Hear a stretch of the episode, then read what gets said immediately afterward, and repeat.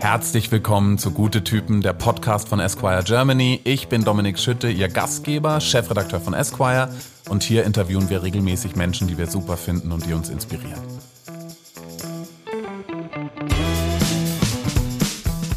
Heute zu Gast im Esquire Podcast ist Oliver Polak. Wir freuen uns sehr. Seines Zeichens ist Oliver Polak Bestseller-Autor, Stand-up-Comedian, Fernsehmann und hat jetzt seine eigene Show auf Netflix, nämlich Your Life is a Joke. Dort begleitet Oliver Polak einen Tag lang einen prominenten Menschen und roastet ihn abends, allerdings sehr liebevoll bei einer kleinen Stand-up-Show. Außerdem wird Oliver noch dieses Jahr weiter im, sogar im linearen Fernsehen zu sehen sein, nämlich am 27.12. kommt das Serienepos Eldorado KDW. Jetzt ist unsere Zeit in der ARD, ab 20. Dezember schon in der Mediathek. Außerdem, geheim, geheim, geheim, noch, noch, noch geheim, in den kommenden Wochen gibt es auch eine neue Comedy-Tour. Sorry für gar nichts. Wir freuen uns auf Oliver Polak. Ja, herzlich willkommen im Esquire Podcast. Oliver Polak, wie geht's dir? Gut, danke äh, für die Einladung. Hast du Jetlag? Ich habe ehrlich gesagt wirklich noch Jetlag, weil ich ähm, merke, im Alter ist es so, dass es immer äh, extremer wird mit dem Jetlag. Also äh, ich war eine Woche in, in New York gerade, um meine Tante äh, zu besuchen nach zwei Jahren und da war es so, dass äh, ich selbst in New York auch nicht in diesen Rhythmus reinkomme. Und es ist wirklich alles äh, durcheinander. Man wacht nachts um drei Uhr auf. Ist wie so ein Hamster, der dann irgendwie denkt, er muss die Sägespäne von links nach rechts tragen. Ähm, ja, ich bin immer noch in so einem äh, Delirium-Modus, ja, auf jeden Fall, aber es ist okay. Dann habe ich dich ja, wo ich dich haben will, ne? Dann bist du, bist du wehrlos. Nee, aber wo, wo ja. lebt denn deine Tante das in New York? Das klang gerade wie ein Satz von Bill Cosby. Bitte? wo, wo lebt ja. deine Tante in New York? Also wo treibst du dich dann da rum? Die lebt in Manhattan. Und wart ihr bei, bei Cats Delikatessen? Da trägst du gern mal ein T-Shirt Natürlich waren wir da. Na, bei, das, äh, bei Katz, genau. Bei Katz Delikatessen waren wir auch. Genau, das war sehr, sehr schön. Ich war, glaube ich, viermal diese Woche da. Also was ist du dann? Pastrami-Sandwich oder was nimmst du? Mm, ja, verschieden. Aber also mein Tipp ist äh, für diejenigen, die mal jetzt demnächst nach New York fahren, ein wirklich guter Zeitpunkt zu Katz zu gehen ist ähm, ganz früh, morgens um acht. Da ist man wirklich ganz alleine dort. Und äh, also mit den Mitarbeitern und, und mit auch sehr vielen Mitarbeitern, ja ja, und relativ spät ist auch ein ganz guter Slot. Und was ich an dem Laden so mag, ist, wie, wie, du ja schon gesagt hast, so ein Deli, so Pastrami seit über 100 Jahren. Man hat wirklich das Gefühl in dem Moment, wo man die Tür öffnet von Katzelikatessen, dass du in die 80er Jahre reinläufst. Ne? Also mehr 80er Jahre auf allen Ebenen gibt's einfach äh, nicht. Deswegen äh, fühle ich mich da immer wahnsinnig wohl. Du hast ja an diesen Wänden auch diese ganzen Fotos und du hast diese ganzen Neonlichter, Reklamen an den Seiten der Wände, die kombiniert mit diesem grellen Supermarkt-OP-Licht äh, äh, äh, irgendwie so ein ganz spezielles Licht machen. Genau. Ja, ich liebe das ja auch total. Ich saß da mal, ich war noch relativ jung, war in New York und dann habe ich den, ich glaube ich, den größten Fehler dort gemacht, den man machen kann. Ich habe die Bedienung gefragt, wo denn dieser Tisch sei, wo Harry und Sally saßen. Das ist da die Szene, wo ähm, Sally dann ähm, äh, Harry zeigt, wie, wie gut sie sehr wohl einen Orgasmus äh, vortäuschen kann. Äh, und die Bedienung hat wirklich nur die Augen verdreht und so nach oben gezeigt und über mir hing einfach so ein eineinhalb Meter großer Pfeil nach unten, äh, auf dem steht This is, This is where, where, Harry, Harry met, Sally. Also die ja, dümmste, genau. die dümmste aller Fragen ich. gestellt. War Arthur dabei? Ja. Äh, nee, nee, der war nicht dabei. Der äh, macht gerade seinen Führerschein hier in Berlin, der musste lernen.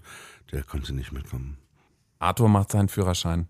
Ist er jetzt alt genug fast, ne? ja, Wann wird er 18? Noch nicht, er ist 15,5. 15,5. kriegt gerade eine Kopfmassage. Sehr gut, sehr gut. Oliver, ich habe natürlich in Vorbereitung auf den Podcast deine neue Netflix-Sendung geguckt, Your Life is a Joke.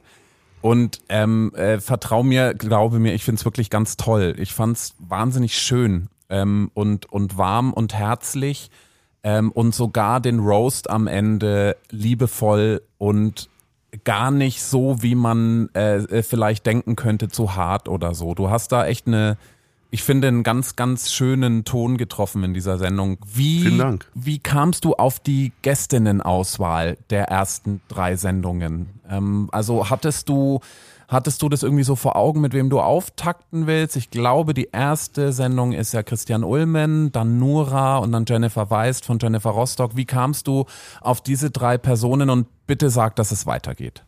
Ähm, ich kam auf die drei Personen einfach, weil, also die Idee ist schon, dass ich wirklich Leute habe, die ich nicht kenne, ne? Also über die ich nicht so viel weiß. Also ich glaube, ich würde es nicht so richtig funktionieren.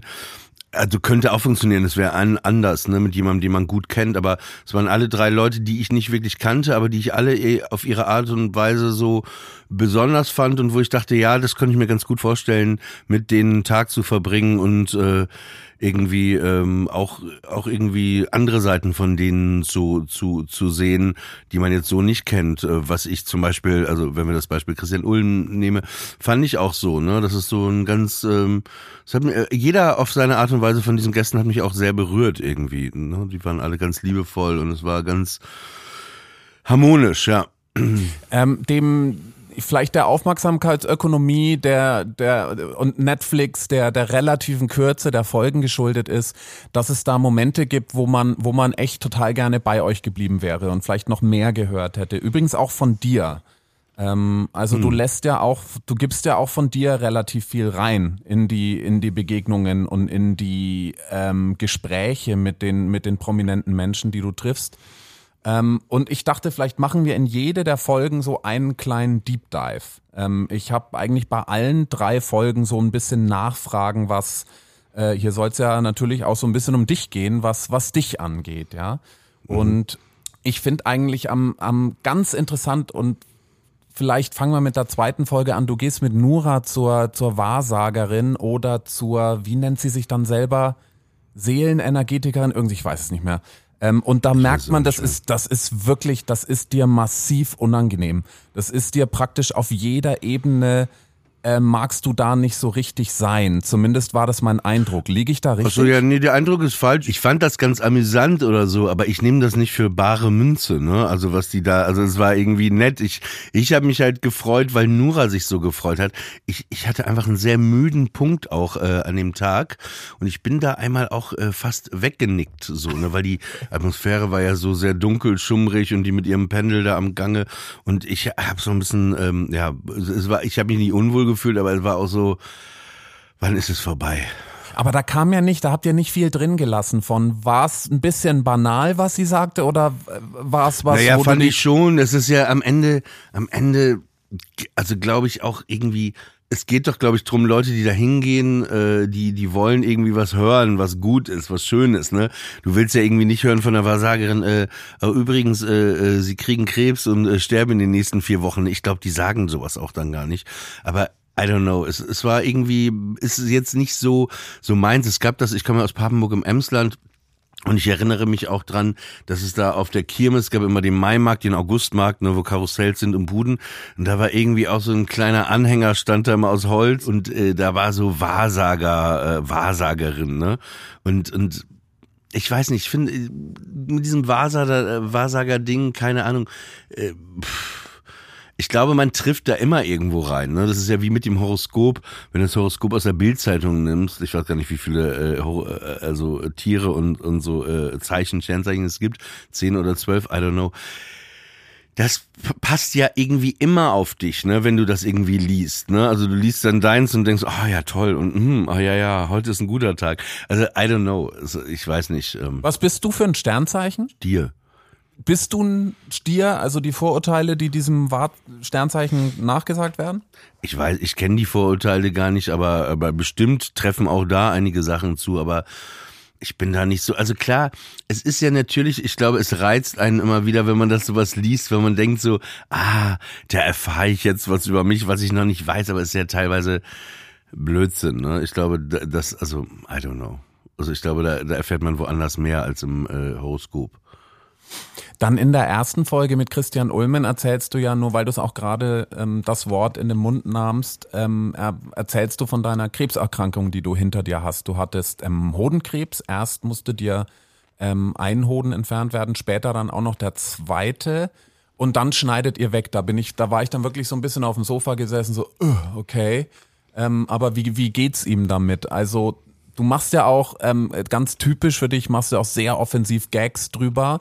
Aber ähm, auch weil wir im November sprechen, der ja darauf auch so ein bisschen aufmerksam machen soll, auf, auf ähm, Krankheiten, die, die gerade ähm, uns Jungs und Männer ähm, ereilen können. Was hat das in deinem Leben gemacht mit dir?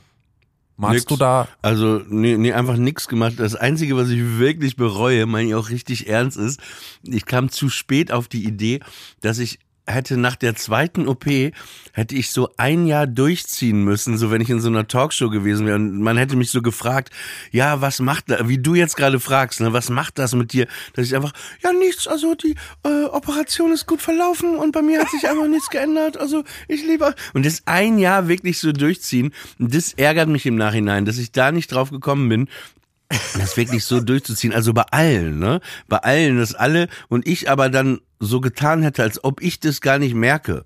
Ne? So, also so, wenn alle, hey, was ist denn mit deiner Stimme? Was ist denn mit meiner Stimme? Und es ist einfach so ein bisschen ähm, Andy Kaufmann-mäßig. Aber das habe ich, das äh, bereue ich ehrlich gesagt, dass ich da nicht drauf gekommen bin. Ein Nee, Gag, den du hast liegen lassen, das muss erst mal passieren. ja. Nee, aber ansonsten, um es abzukürzen, ich hatte das äh, 2004. Ähm, dann wird dir erklärt, was das ist. Ich hatte Glück, dass er nicht gestreut hatte. Dann kriegst du ja ähm, Bestrahlung äh, und immer wieder Kontrollen über Jahre. Die, die Kontrollabstände werden dann irgendwann länger, größer. Das war schon sehr ungewöhnlich, dass nach 15 Jahren das wiederkommt, aber ist halt so. Aber ich für mich kann nur sagen, man ist dann einfach froh, äh, wenn man weiß, man hat das im Körper, dass das einfach rausgenommen wird. Aber es gab keinen Tag äh, seitdem, äh, wo ich mich jetzt irgendwie äh, unwohl, unsicher oder unmännlich oder so gefühlt habe. Und, und, und wenn jetzt Männer zuhören, also ich kann schon wir vergessen das immer, ne, dass wir auch, ähm, äh, ne, Frauen gehen immer zum Frauenarzt und wir immer so, Bier, ne, so wir müssen das nicht, aber also ich würde auch jedem Jungen oder so empfehlen, dass, dass man einfach mal einmal im Jahr so ein Check-up macht. Und Check-up auch, auch ne, das ist jetzt, ist jetzt nicht, dass der Urologe dir am Ende einen äh, bläst oder so. Ne? Also es ist alles wirklich, man, man redet da nur einfach und dann legst du dich auf so eine Bank, dann sagt er irgendwann Hose runter, dann holt er diesen, dieses Ding, dieses Ultraschallgerät und dann guckt er da einfach kurz und das ist wirklich, also es ist wirklich nicht, nicht so schlimm. Und ähm, ich glaube, bis 40 ist ja immer ähm, Hodenkrebs ein Thema. Wobei auch meine, meine Geschichte das auch wieder widerlegt. Ich war äh, 43 dann, als es wieder kam. Und äh, dann danach ist ja Prostatakrebs auch ein äh, äh, Thema. Ne? Also also ich glaube schon, dass das nicht so verkehrt ist, dass man äh, das immer wieder macht. Ähm, und der äh, Urologe, wir haben, man unterhält sich ja, ne? ich bin ja seit, Jahren jetzt wirklich schon bei ihm, mh, 17 Jahren. Und äh, was er schon erzählte ist, ne, dass viele ähm, Männer so ähm, ich, ich finde gerade das Wort nicht so so äh, so eine kra- krasse Scham haben, ne? Also das heißt, dass er sagte da manchmal kommen da wirklich Typen an, die einen Hodentumor haben, so groß wie eine Apfelsine, ne? Und, und wo das schon seit einem halben Jahr gewachsen ist, wo die einfach aus einer Scham äh, nicht hingegangen sind und das finde ich schon, äh, also ich kann es nachvollziehen, ne? Aber äh, das ist finde ich schon echt bitter, ne? Weil also so selbsttoxisch, ne? So die die eigene Männlichkeit sich in den in den von der eigenen Männlichkeit in, in den Abgrund reich, reißen lassen. Das würde, glaube die ich, eine Frage Frau ist ja wirklich auch, nie tun.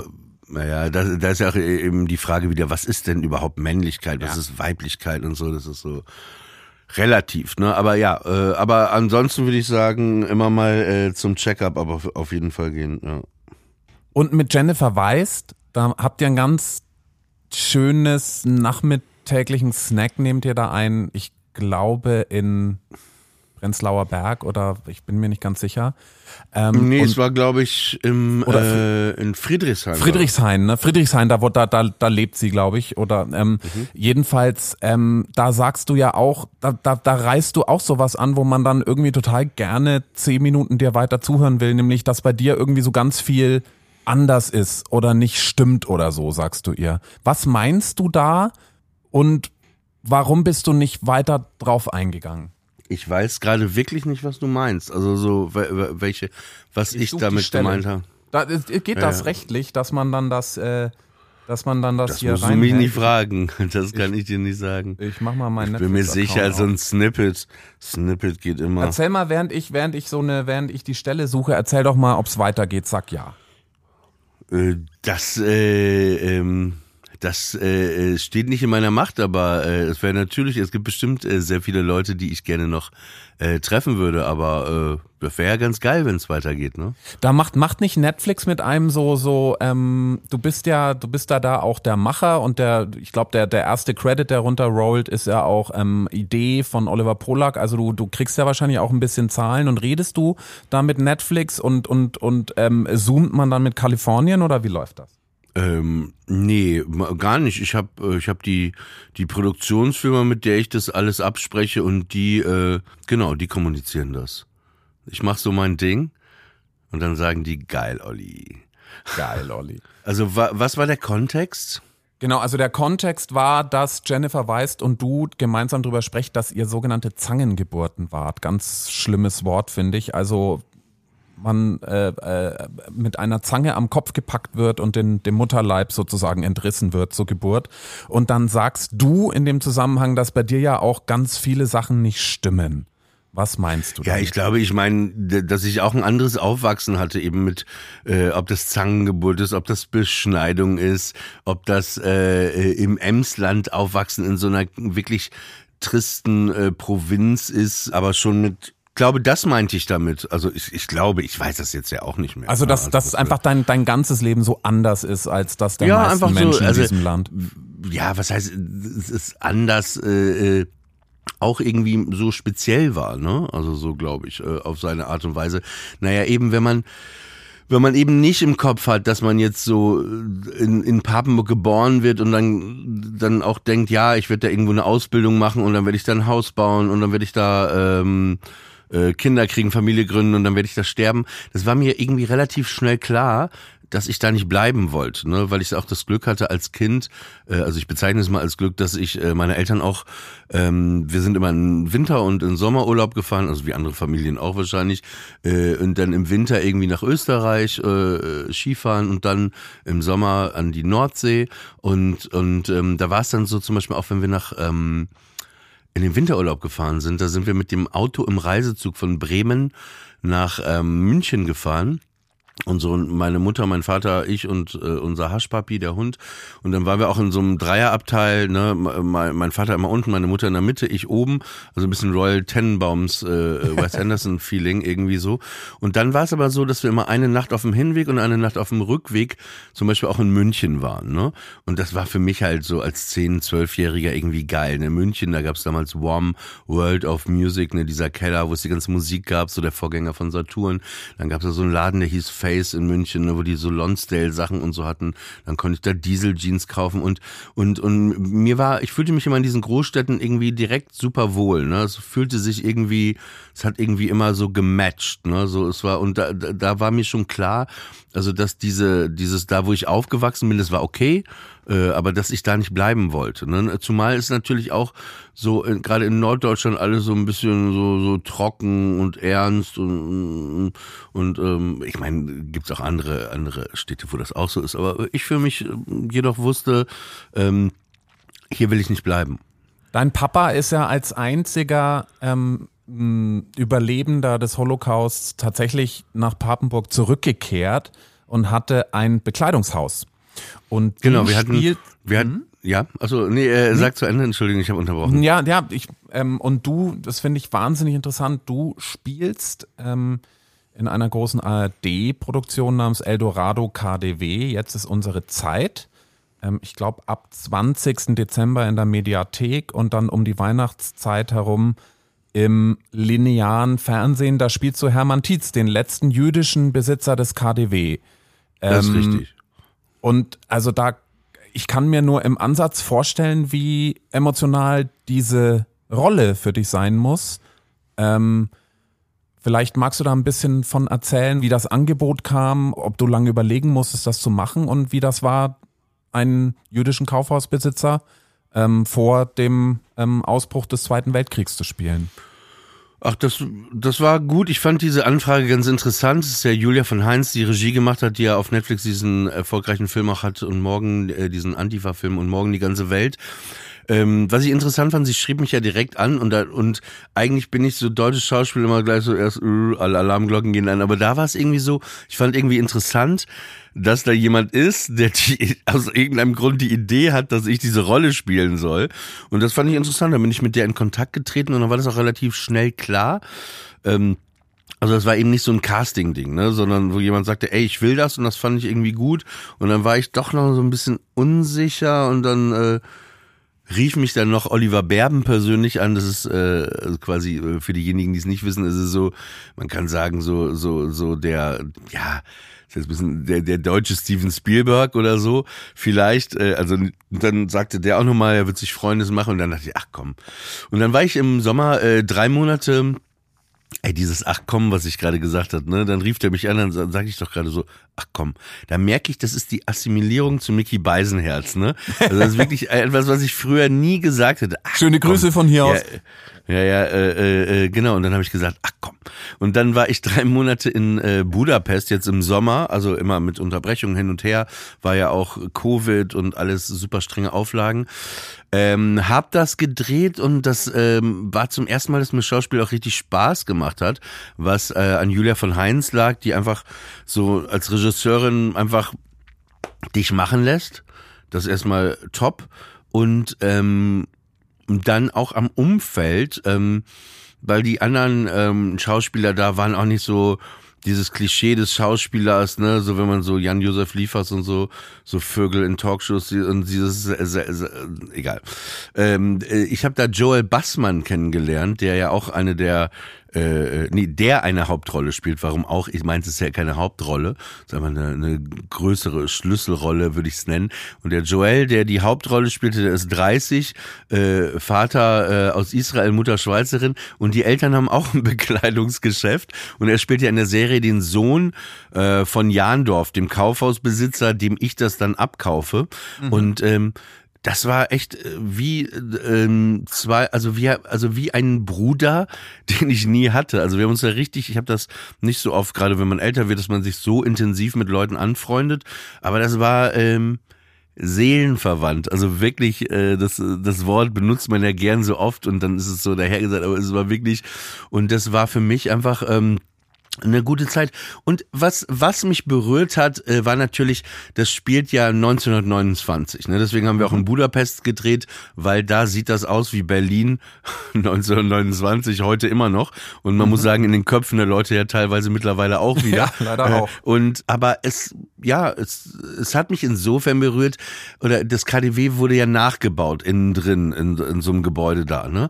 Und das war natürlich immer, wenn man da so reinging in diese Vitrinen und alles war so, ne, so, so, so leer und also das kannte ich natürlich von meinem Vater. Ne? Es war ja auch so ein Bekleidungsgeschäft, zwei Etagen, was wir in Papenburg hatten, Herrenmoden, Damenmoden, Kindermoden und ähm, genau. Und, und deswegen fühlte sich das wohl an. Und was mich äh, lustigerweise berührt hat, ist ähm, der Joel, der äh, hat dann irgendwo einen, äh, es war so, mein Vater hat, äh, wie gesagt, das Kaufhaus gehabt, früher in Papenburg, Wilhelm Polak, Untertitel Haus der kleinen Preise. Und mein Vater, der hat auch immer so gereimt und sein, sein Slogan war, es lohnt sich die weiteste Reise zum Haus der kleinen Preise. Und dann gab es so eine Szene, wo der Joel, der ist gerade aus dem Ersten Weltkrieg, ist er wieder da und dann, ich bin, mir gehören ja andere Kaufhäuser, Tietz, und dann sind wir in so einem Etablissement Restaurant äh, eine Szene, ähm, wo äh, äh, ja halb bekleidete Frauen sitzen und dann sitze ich und dann dann sieht er mich und dann kommt er auf mich zu, Tietz, alte Krämerseele. Und da hat er diesen Satz eingebaut, na, Tietz, da lohnt sich die weiteste Reise zum Haus der großen Preise. Also es war ganz äh, süß von ihm irgendwie, ja, genau. Äh, aber es fühlte sich, ähm, weil ich ja in eben in so einem, in diesem Umfeld und so aufgewachsen bin, in so einem kleinen Kaufhaus. Also es fühlte sich alles vertraut an. Es war alles so und auch die Thematik natürlich, was du gerade schon angesprochen hast, es ist alles. Also Julia von Heise musste mir nicht noch viel erklären für die Rolle, sage ich mal so. Also es war alles, äh, ja. War, war da. das auch ein das Spielplatz, ja auch, ein Spielplatz für dich, das Kaufhaus? Äh, für mich als Kind ja, als Kind ja. Wir haben da, das war ja das Geile, wenn Freunde da waren, zwei, drei Freunde, kannst du Verstecken spielen, ne? Ey, aber da kannst du richtig Verstecken spielen. Und äh, im Schaufenster haben wir das auch so gemacht, dass wir da als ähm, uns auch immer an Sonntagen, das war ja direkt in der Fußgängerzone, was man so Fußgängerzone nennt in Papenburg, äh, wir haben uns da einfach so als lebende Schaufensterpuppen ins Fenster gestellt, aber nicht bewegt. Ne? Da waren die Leute, standen halt vor der Schaufensterscheibe und äh, haben sich dann gefragt, äh, sind die echt? Sind die nicht echt? Ja. Geil. Ähm, Dein, dein Papa ist 1925 geboren. Der hat also praktisch mhm. seine Jugend, seine Jugend im, im Nationalsozialismus verbracht und dann auch in Konzentrationslagern und hat glücklicherweise überlebt und ist zurückgekehrt. Ähm, in ganz vielen Biografien mindestens unserer Opas, bei manchen eben auch der Väter, spielt natürlich diese Zeit eine große Rolle. Die meisten gerade Deutschen haben da wohlweislich drüber geschwiegen und auch nicht viel drüber erzählt und äh, dementsprechend auch den Nachkommen nicht besonders viel mitgegeben.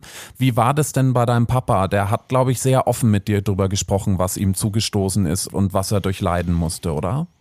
Ja, nicht wirklich. Also es war nie ein Tabuthema, aber wir hatten als Kind, man hört ja so mit, wenn man mit seinem Playmobil spielt und da sind andere und der hat so da, wie viele, einfach drüber geredet, aber so normal, weil es ja ein Teil deren äh, Geschichte war. Ne? Und daraus resultierend ist ja auch eben das äh, Kaufhaus, also quasi von meinem Vater Geschäft entstanden, weil er nach dem Zweiten Weltkrieg hatte sich halt ein Fahrrad genommen, merkte, die Leute brauchen Stoff, haben nichts zum Anziehen, denen ist kalt, dann ist er mal mit, mit seinem Fahrrad, mit so einem Zug irgendwie, glaube ich, nach Meppen, Lingen oder Rheine gefahren, hat da Stoffe gekauft und ist dann halt mit seinem Fahrrad nach dem Zweiten Weltkrieg da äh, im Emsland durch Papenburg gefahren, hat den äh, bei den Leuten geklingelt und gefragt, ob sie Stoffe brauchen, hat dann irgendwann ein Fenster eröffnet in seinem Haus und daraus ist dann irgendwann das ähm, Geschäft äh, gewachsen. Und was ganz lustig ist mit dem KDW ist wirklich so, dass ich, also ich bin jetzt nicht so oft da, ne, weil es ist auch, ich wohne in einer anderen Gegend in Berlin, aber äh, ich bin da immer ganz gerne. Ich mag das KDW ganz gerne, also auch diese sechste Etage, wo man so essen kann und so. Und dann auch, äh, die haben eine ganz gute Herrenabteilung und so. Ich habe da auch mal einen Anzug vor 15 Jahren gekauft. Äh, ich finde das ein ganz gute äh, das ist so, es, ich finde, es gibt so, es gibt ja überall Kaufhäuser, ne? in London Harrods, dann gibt's in ähm, in New York Macy's, dann gibt's Galerie Lafayette und ich finde, es gibt so Kaufhäuser, die mag man lieber. Und ich finde, das KDW ist irgendwie ein ganz gutes Kaufhaus. Ich kann nicht sagen, warum. Also zum Beispiel Harrods erinnere ich mich dran, fand ich immer die Spielzeugabteilung ganz gut. Aber was ich da auch ganz gut fand, weil ich habe damals äh, ja in England gelebt, da fand ich ganz gut, dass die auch eine Zauberabteilung hatten, so eine Zaubersektion. Und ähm, Macy's ist mir wirklich viel zu unübersichtlich und zu groß. Und das KDW finde ich ist ganz gut. Lafayette, Galerie Lafayette in Paris ist auch nicht so. Aber ich finde, das KDW ist irgendwie gut, auch mit dieser Essensetage. Also, und, und jetzt, wo wir es dann gedreht haben, wie das 1929 wohl gewesen sein musste, so habe ich auch verstanden, wie diese, wie das da so tickt, ja. Oliver, deine neue Tour wird heißen Sorry für gar nichts. Äh, äh, sorry dafür, dass ich gar nichts über diese neue Tour weiß, aber es ist auch wirklich ganz neue News. Magst du was drüber erzählen, wie die, äh, wie dein nächstes Programm aussehen Ach, es, wird? Und, es gibt ja, und bei wem sagst du sorry für gar nichts? Zu allem. Äh, also ich kann da gar nicht so viel zu sagen. Es ist einfach, was ich dazu sagen kann. Ich war 2019 äh, das letzte Mal auf Tour, also vor zwei Jahren. Und äh, dann kam ja Corona, wie wir alle wissen und so. Und äh, dann ist es ja in der Natur der Sache, ne, dass man irgendwann wieder Stand-up machen will, ähm, wo ich auch schon wieder angefangen bin, auf kleinen Bühnen hier so Sachen auszuprobieren. Aber ähm, genau, ich gehe geh auf Tour im nächsten Jahr, im nächsten Herbst. Und äh, da gibt's jetzt bald äh, in den nächsten Wochen vor Weihnachten die, die ersten Daten. Und genau, Titel der Tour ist irgendwie Sorry für gar nichts. Und es kam irgendwie so, weiß ich nicht. Äh, es ist ja irgendwie so. Ich weiß nicht, wie ich es ähm, jetzt äh, sagen soll. Es, es wird ja viel, es, es geht um ähm, was darf gesagt werden, was darf nicht gesagt werden, wie darf es gesagt werden. Aber ich finde es, in, in dieser ganzen Diskussion gibt es auch sehr viele Moraldarsteller, nenne ich es einfach mal so. Also das ist ähm, äh, äh, ähm, genau, also ein Zitat aus der neuen Show ist, glaube ich, also ich zitiere mich selbst.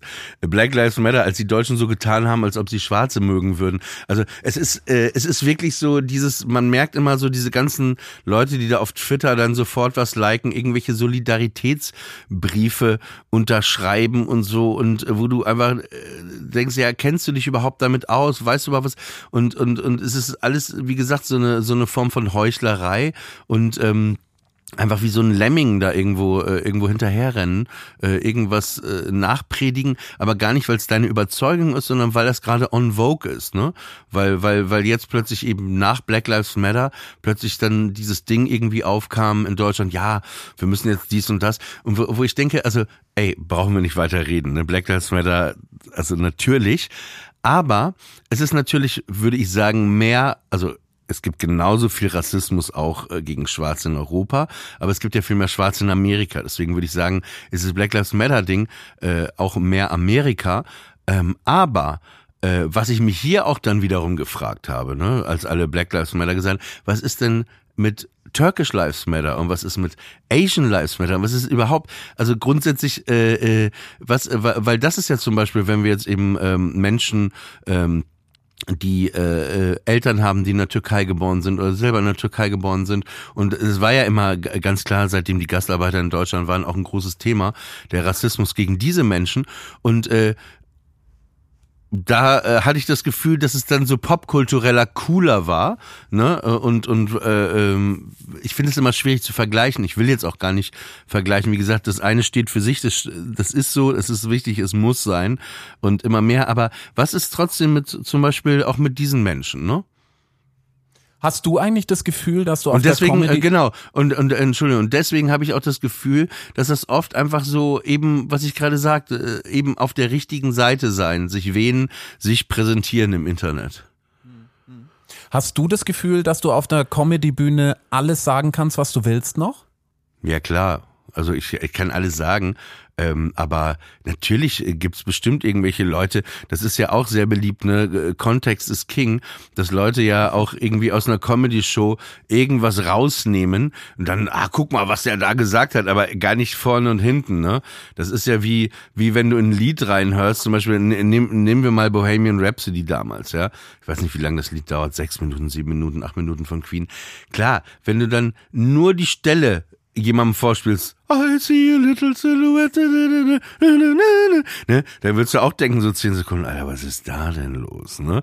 Aber wenn du dann den Anfang natürlich vorspielen willst, deswegen, es geht immer um den Kontext und ich glaube, was ich wirklich schwierig finde, ist eben dieses auch, dieses unmittelbare Reagieren, erreichbar sein, der Erste sein und, und überall, man muss eben nicht überall seine Meinung zu haben, ne? Also man kann auch sagen, wenn du mich jetzt fragst, Lisa Eckhardt, ja, würde ich sagen, pff, keine Ahnung. Keine Ahnung. Ich kann da nichts zu sagen. Also ich habe ein, zwei Sachen gesehen, aber da müsste ich auch mehr, müsste ich mir ein ganzes Programm wahrscheinlich angucken. Klar, man hat ja manchmal so ein Gefühl, ne, ob man jemanden sympathisch findet oder nicht sympathisch findet oder sagt, äh, stimmt was nicht. Aber auch da haben wir alle schon gemerkt, ey, hatten wir alle auch, glaube ich, schon. Ne, man trifft jemanden, denkt, boah, was für ein ekeliger Typ und oh nee, ey, der nervt mich oder irgendwas. Und plötzlich bist du mit so einer Person zwei Jahre später super eng befreundet. Ne? Also es ist alles viel einfacher und gleichzeitig auch komplexer als das, dass man denkt und und es geht es geht glaube ich drum offen zu sein. Es geht grundsätzlich immer immer immer immer drum offen zu sein. Und ich glaube um nochmal zurückzukehren zu Your Life is a Joke ich glaube das ist so das Ding auch ähm, äh, von, von der Sendung, dass, wie du ja gesagt hast vorhin, dass ich auch von mir erzähle, so ist das ja in Gesprächen normalerweise auch. Außer es ist jetzt ein Interview wie jetzt hier so ein Porträt, wo es jetzt primär um mich geht, aber, aber äh, wenn du, wenn du Gespräche führst mit jemandem, ne, dann erzählt der eine mal, dann erzählt der andere mal. Dann ist es so ein Ping-Pong und der eine erzählt mehr, wie mit der Zangengeburt, ist ja ein gutes Beispiel. Ich erzähle, ist ja auch nichts Schlimmes, ne, aber irgendwie komme ich drauf, ich weiß auch gar nicht, warum ich es erzählt habe. Und dann sagt sie, ey, weißt du was, ich hatte das auch. Ne? Und ich dann auch. Ja. geht man äh, zu, zusammen, äh, äh, treibt man dann irgendwo hin. Ja, voll. Ich glaube, ich glaube tatsächlich einfach miteinander reden, das wäre für ganz viele Leute ein ganz guter Anfang, ne? Total. Und, und es ist oft, oft ja nur, wer hat Recht, ne? Und es, es gibt, äh, da gibt's einen ganz guten jüdischen Witz, und zwar äh, Blau und Grün haben sich gestritten. Und dann gehen die beide zum Rabbiner und der Rabbiner sagt, beruhigt euch, sagt äh, zu Blau, erzähl du die Geschichte. Erzählt dir zehn Minuten, äh, wie es war. Und dann sagt der Rabbiner zu Blau, weißt du was, du hast recht. Blau geht, ne? Grün flippt aus und sagt zum Rabbiner, sag mal, du hast mich doch noch gar nicht gehört, wie kannst du Blau recht geben? Sagt er, beruhig dich, erzähl du die Geschichte. Erzählt Grün zehn Minuten die Geschichte. Sagt er zu Grün, weißt du was? Du hast auch recht. Und dann, ähm, ja, setzt sich der Rabbiner in seinen äh, Sessel, liest seine Zeitung, kommt seine Frau Rachel aus der Küche, sagt sie, Mosche, sag mal, bist verrückt geworden. Du kannst doch erst nicht dem Blau recht geben und dann gibst du dem Grün recht. Dreht er sich zu ihr und sagt, weißt du was, du hast auch recht. Und äh, ich glaube, das ist es so. Ne? Also dieses, ähm, dieses, was mir lange auch schwer fiel und ich versuche das immer mehr zu üben, äh, die Meinung von anderen einfach zu akzeptieren. Ne? Also die Meinung einfach, also mehr einfach auszuhalten, weil die anderen müssen einen ja auch manchmal aushalten. Ne? Das darf man ja nicht vergessen. Man denkt ja immer, oh, ich bin ja in Ordnung, ich bin ja super. Nee, man hat ja auch Seiten, die super sind, aber vielleicht auch ein paar. Und deswegen, ich glaube, wir müssen alle so ein bisschen, äh, vielleicht ein bisschen, ich, ich mag das Wort tolerant gar nicht, aber ein bisschen nachsichtiger sein vielleicht, ja. Ähm, hast du so eine, hast du so eine Art von Social Media Philosophie? Also gehst du auf manche Sachen einfach nicht ein, liest du Kommentare, was postest du selber? Hast du da, hast du da irgendwie für dich selber als öffentliche Person, die auch viel in Social Media stattfindet, dir was zurechtgelegt, wie du damit umgehst? Nee, ich, ich habe auf jeden Fall, also was ich sagen kann, ich habe auf jeden Fall ein Internetproblem, ne? Internetsucht. Also glaube ich, bin ich auch nicht der Einzige, dass ich schon zu viel da so manchmal das Telefon einfach auch wie so Reflexe, also ich, ich versuche jetzt so Methoden, dass ich weniger mache, weil ich merke, dass es mir viel besser geht, je weniger, also wenn ich jetzt zum Beispiel mit dem Hund manchmal rausgehe, lasse ich mein Handy zu Hause und, und ich merke, wie es mir, sobald ich das Handy eigentlich weglege, geht es mir besser. Also, aber man macht es trotzdem dann noch zu wenig. Das ist meine Strategie. Also weniger Handy. Oliver, wir machen in der neuen Esquire-Ausgabe, wir wollen ja nicht Werbung für dich machen, auch schamlos für uns selber, haben wir ein großes Mental Health Special. Da drin ein ganz großes Plädoyer für die Therapie und zwar auch, wenn man das Gefühl hat, gerade akut gar kein Problem zu haben. Einfach mal mit jemand anderen reden und eine Therapie machen, sei es Gesprächstherapie oder auf andere Art und Weise. Ähm, als jemand, der ähm, öffentlich und oft und intensiv darüber gesprochen hat, dass du das getan hast. Würdest du diesem Plädoyer dich anschließen?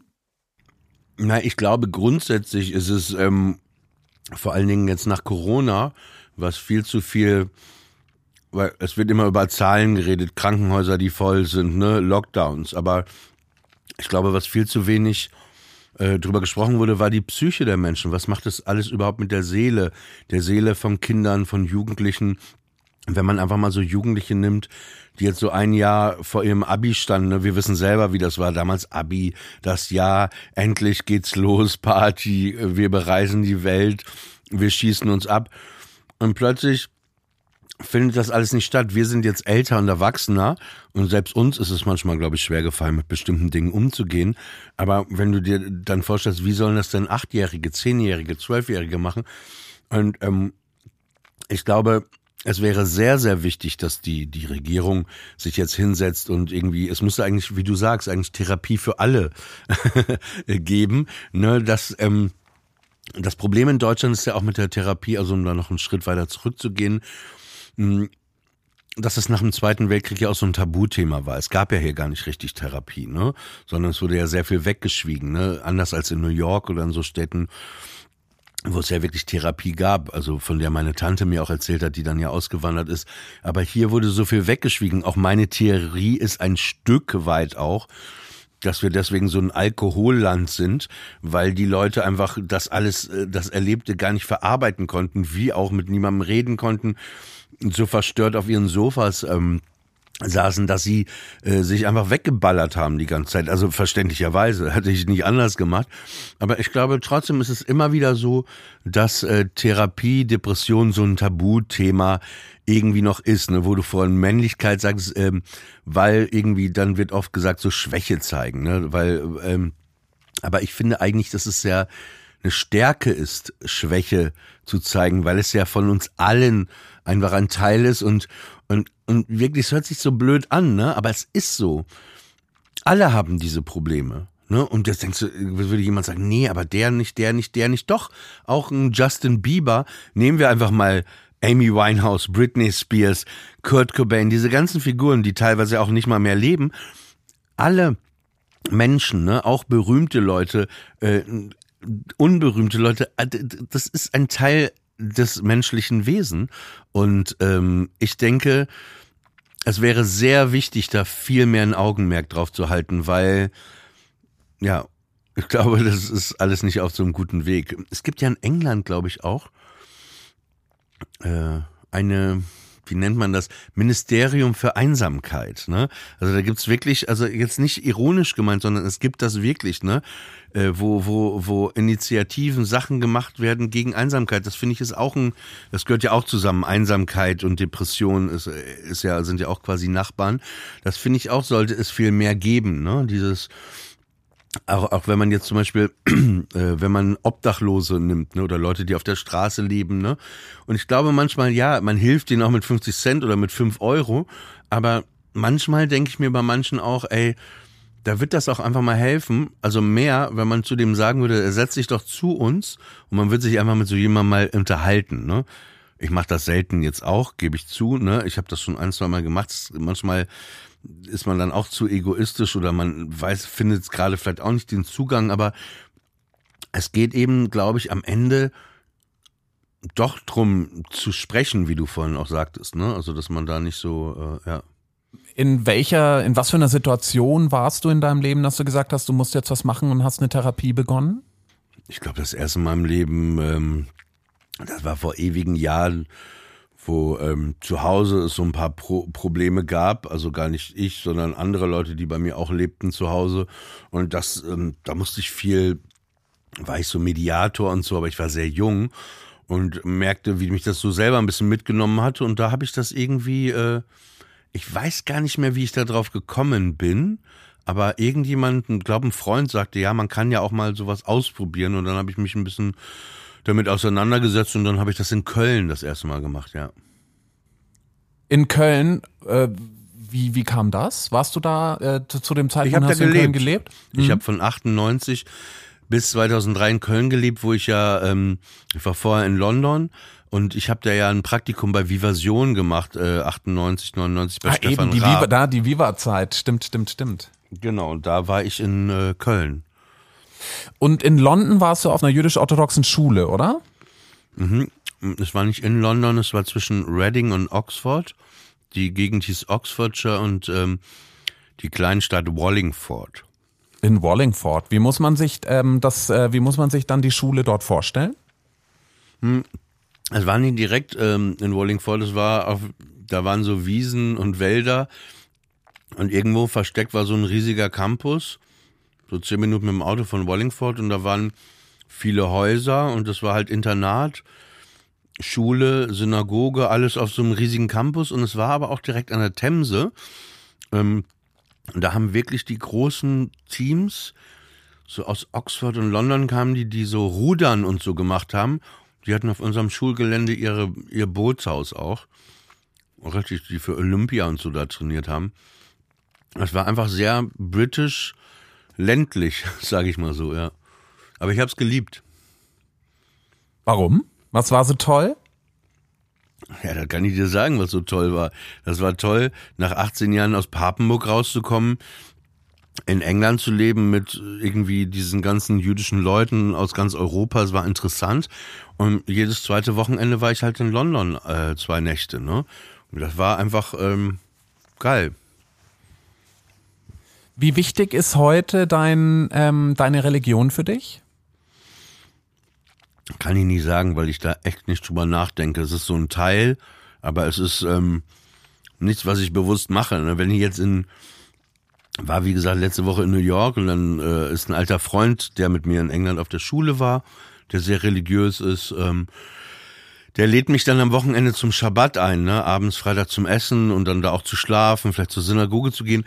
Hm, wenn ich Zeit gehabt hätte, was ich nicht hatte, dann würde ich das machen. Ist für mich ganz normal. Aber es hat jetzt auch, das ist einfach so, wie wenn du jetzt zu mir sagen würdest, ähm, wollen wir am Wochenende zu Guns N' Roses gehen. Ne? Also entweder habe ich dafür Zeit oder nicht, aber deswegen äh, äh, denke ich jetzt nicht plötzlich, dass Guns N' Roses ähm, meine Götter sind. Was steht sonst an, Oliver, in nächster Zeit? Ich mache erstmal die Dinge ja weiter, die ich sowieso mache, ähm, wie eben die Stand-Up-Tour, wie äh, mein Podcast mit Mickey Beisenherz, äh, Juwelen im Morast der Langeweile. Und dann ist es so, ich kann noch nicht viel darüber sagen, aber ich zeichne im Dezember noch ähm, eine neue Talkshow auf fürs Fernsehen. Genau, und dann äh, schreibe ich parallel gerade an meinem neuen Buch, was im Herbst äh, 22 bei Surkamp ähm, erscheint. Genau, so viel kann ich schon mal sagen. Und sonst, ich meine, viel mehr Zeit für anderes ist da jetzt gerade dann auch nicht. Ja. Aber dann, ähm, dann äh, werde ich jetzt, glaube ich, was schade finden. Ist es nicht besser als Krieg, was weitergeht, deine neue Talkshow? Kann ich noch nicht zu sagen, aber du, du musst, du darfst dich auf jeden Fall freuen. So viel kann ich dir schon mal sagen. Ah, geil. Ich finde besser als Krieg ganz toll. Fände ich, fänd ich super, wenn es weitergeht. Ähm, und genauso fänden wir es auch super, wenn Your, äh, Your Life is a Joke weiterginge. Äh, vielen Dank, Oliver Polak, für den Besuch. Ähm, wir wünschen dir alles, alles Gute. Vielen Weiterhin viel Erfolg Seite. und vor allem auch ähm, für, deinen, für deinen schauspielerischen Einsatz in KDW. Da sind wir ganz gespannt. Ich auch und wünschen dir eine schöne festliche Zeit und einen guten Jahresausklang. Hoffentlich wird 2022 noch ein bisschen besser für uns alle. Ja, erstmal wäre es gut, wenn 21 nicht schlimmer wird, ne? Drücken wir alle die Daumen. Danke, Oliver Polak. Vielen Dank. Das war Oliver Polak im Esquire Podcast und vergesst nicht die neue Ausgabe. Jetzt am Kiosk auf dem Cover ein super Foto von Benedict Cumberbatch und ab 9.12. auch eine sehr schöne Special Edition. Wir schreiben es sogar aufs Cover, eine very Special Edition. Kommt raus mit L und Harper's Bazaar. Bleibt uns treu und bleibt gute Typen, eure Esquire Redaktion.